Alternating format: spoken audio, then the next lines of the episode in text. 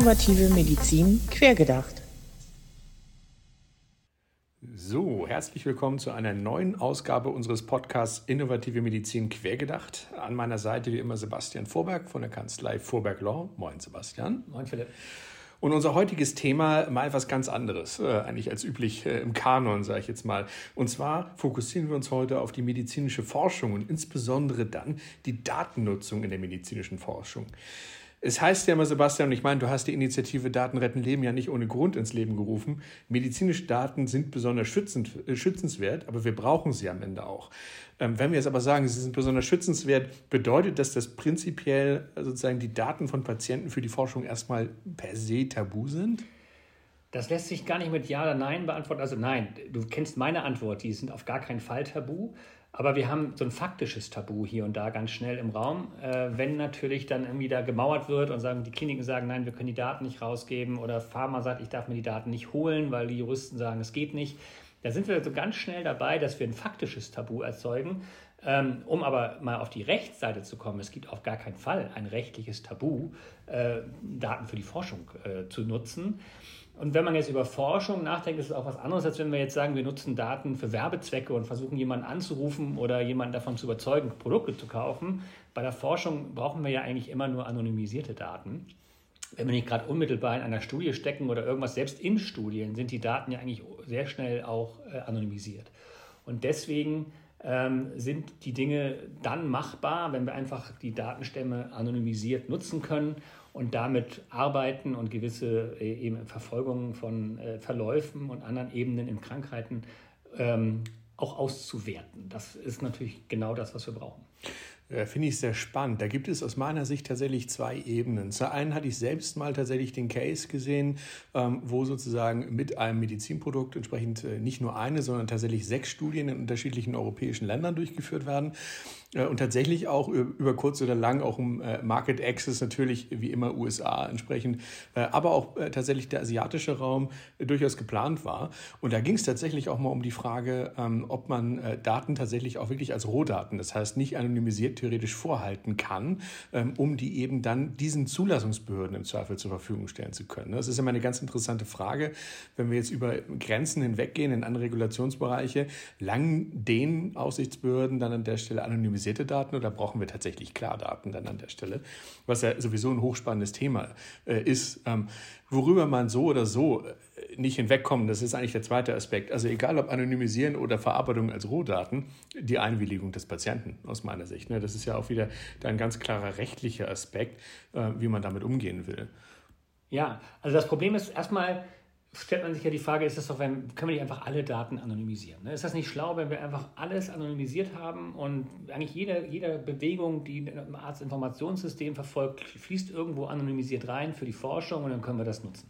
Und da haben wir leider, ich, du kennst das vielleicht besser, Philipp, aber da haben wir eine Diskussion in Deutschland, die irgendwie, oder ich weiß gar nicht, ob das sogar noch weitergeht, ob in Europa, aber man diskutiert ja darüber, dass die Aktion, also das, das Anonymisieren selber schon wieder eine Aktivität ist, die der Einwilligung des Patienten bedarf. Also wenn ich heute nicht irgendwo eine Einwilligung habe, unterschrieben, ja bitte, du darfst meine oder Sie dürfen meine Daten anonymisieren, dann kriege ich sie zum Beispiel aus dem Arztinformationssystem auch anonymisiert nicht raus. Hm. Ist das so? Philipp? Äh, tatsächlich geht es äh, ziemlich in diese Richtung. Also ich würde sagen, es ist ein relativ akademischer Streit auf der Ebene, weil ich meine, wenn man es mal sich ganz realistisch anschaut, ne, was ist denn die Tätigkeit der Anonymisierung? Ich ziehe sozusagen Merkmale von Daten raus, die eine Personenbeziehbarkeit ermöglichen. Das heißt, was am Ende zwangsweise rauskommt, sind Datensätze, die ich nie wieder einer, also dieser spezifischen Person äh, zuordnen kann. Ähm, da finde ich es ein bisschen paradox zu sagen, ja, die Anonymisierung selbst an der Stelle ähm, äh, bedarf jetzt zwingend der Einwilligung, aber tatsächlich ist es äh, derzeit vorherrschende Meinung, dass man ohne die Einwilligung entsprechend nicht diese Verarbeitungstätigkeit der Anonymisierung durchführen darf. Ja, und krass finde ich, dass wir das schon seit einigen Jahren auf der Uhr haben, also mindestens zwei, drei Jahre, dass das so läuft. Und wir haben einige Gesetzgebungen zwischendurch, da müsste man zumindest irgendeine Opt-out-Variante haben, zu sagen, hey, denn wer möchte denn nicht, dass seine Daten für die Forschung anonymisiert rausgegeben werden? Das ist doch eigentlich jedem ziemlich egal. Und es mangelt ja nicht daran, dass wir den Willen zu dieser Einwilligung nicht haben, sondern nur äh, die faktischen Voraussetzungen an einigen Stellen fehlen und in der normalen Arztpraxis danach halt nicht gefragt wird. Also das wäre für mich ein ganz klares Indiz und diese Forschung ist das Wesentliche, wie wir in der Digitalisierung mit Daten umgehen wollen und können. Und da braucht man irgendeine Art von Gesetzgeberlösung in Opt-out oder wie auch immer, dass diese Daten immer sofort anonymisiert verwendet werden dürfen. Dann bleibt natürlich immer noch die Frage, wer das dann darf. Aber äh, vom Prinzip her wären sie dann schon mal auf dem, auf dem Markt. Und auch da gab es ja auch in der Vergangenheit, auch während dieser Pandemiezeit entsprechend Stichwort Datenspende, die mal ins äh, Spiel gebracht worden ist, ähm, äh, einmal auf sozusagen deutscher Ebene Bestrebungen, aber jetzt ja jüngst tatsächlich auch auf europäischer Ebene, Stichwort European Health Data Space. Ähm, was muss ich denn darunter verstehen?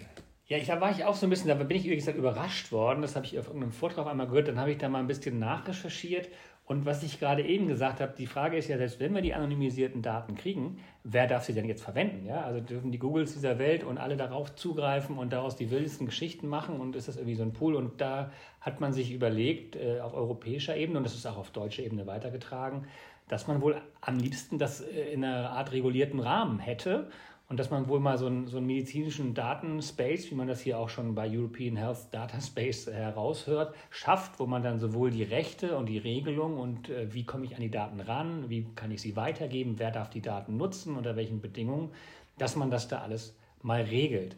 Ähm, das ist ganz interessant, wenn man das weiter verfolgt. Ähm, merkt man sofort, wow, das ist ja mal wieder ein regulatorischer Batzen, weil natürlich, wenn wir dann darüber reden, das wird in alle Richtungen breit getreten, geht das, geht das nicht, und deswegen befürchte ich, dass es von der Idee eigentlich nicht schlecht wäre. Also wenn das morgen ins Leben gerufen werden würde, würde ich sagen, cool, da haben wir immerhin einen Rahmen und dann brauchen wir uns um die restlichen Themen keine Sorgen mehr zu machen. Aber die Sorgen werden wir uns vorher machen und damit wird es das eben nicht morgen geben, sondern ich glaube, wir reden darüber noch ein paar Jahre. Und das ist so ein bisschen, da habe ich so ein bisschen, so ein bisschen die Gematikangst, äh, dass wir hier was geschaffen haben, was meint, es kümmert sich um diesen Datenspace. Und alle sagen, na gut, dann gucken wir mal, wie sich das entwickelt. Und zehn Jahre später stellen wir fest, dass es sich nicht entwickelt hat. Und dann fangen wir an, äh, reale Lösungen zu entwickeln. Und wir Deutschen werden dann erstmal im europäischen Rahmen diskutieren, dann werden wir es nochmal in Deutschland diskutieren. Ich habe ein bisschen Sorgen, dass daraus eher ein großer äh, Diskussionshub äh, wird, als tatsächlich ein lösungsorientiertes Dasein. Das ist schade, ähm, man kann aber trotzdem dafür appellieren und vielleicht setzt sich ja doch was durch, was wir bisher noch nicht sehen. Wobei man ja auch sagen muss, ein bisschen Pragmatismus wäre tatsächlich wünschenswert, weil wenn Daten einmal anonymisiert sind, dann gilt ja auch die DSGVO eigentlich nicht mehr. Ne? Aber Absolut, ja, ganz interessant. Aber alleine das, was du gesagt hast, ist ja in, in, in Deutschland wahrscheinlich ein Paradox. Ja, Pragmatismus. Pragmatismus in Sachen Daten werden wir äh, schwer, schwer durchsetzen können, leider. Na gut, schauen wir mal, wie sich das Ganze weiterentwickelt. Ich meine, pioniertechnisch gesehen, so ein Vorstoß ist ja erstmal zumindest ein Schritt in die richtige Richtung. Wollen wir mal sehen, ob sozusagen der Spaziergang dann auch abgeschlossen wird am Ende. Ähm, zum Abschluss unserer heutigen Folge noch ein Hinweis in eigener Sache.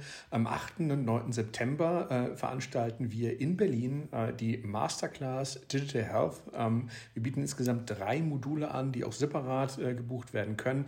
Einmal quer sozusagen durch die relevanten Themen der digitalen Medizin, von Datenschutz, Informationssicherheit über das Recht der digitalen Medizin, aber auch strategische Aspekte, die beleuchtet werden sollen. Äh, also gucken Sie gerne mal auf unserer Website vorbei unter www.q.digital. Dort finden Sie oben äh, dann entsprechend direkt einen Reiter für die Masterclass und äh, informieren Sie sich gerne. Wir würden uns freuen, wenn Sie sich anmelden und wir Sie dann in Berlin begrüßen dürfen. Vielen Dank, Sebastian. Vielen Dank, Philipp.